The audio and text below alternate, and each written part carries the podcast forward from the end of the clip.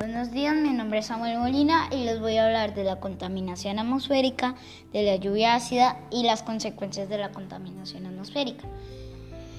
Entonces, la contaminación atmosférica es, son gases de industrias y esos gases producen sustancias tóxicas que hacen que nazca la contaminación atmosférica.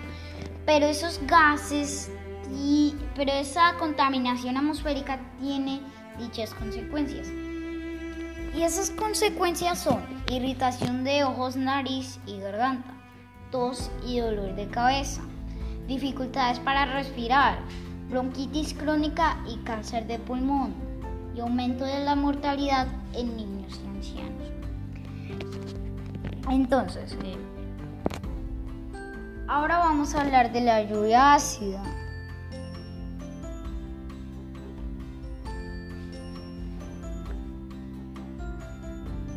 La lluvia ácida es un fenómeno. La lluvia ácida es un fenómeno a consecuencia de, la contaminación atmosférica. Es ocasionada por los gases secundarios, que son los que se producen por dos o más sustancias tóxicas.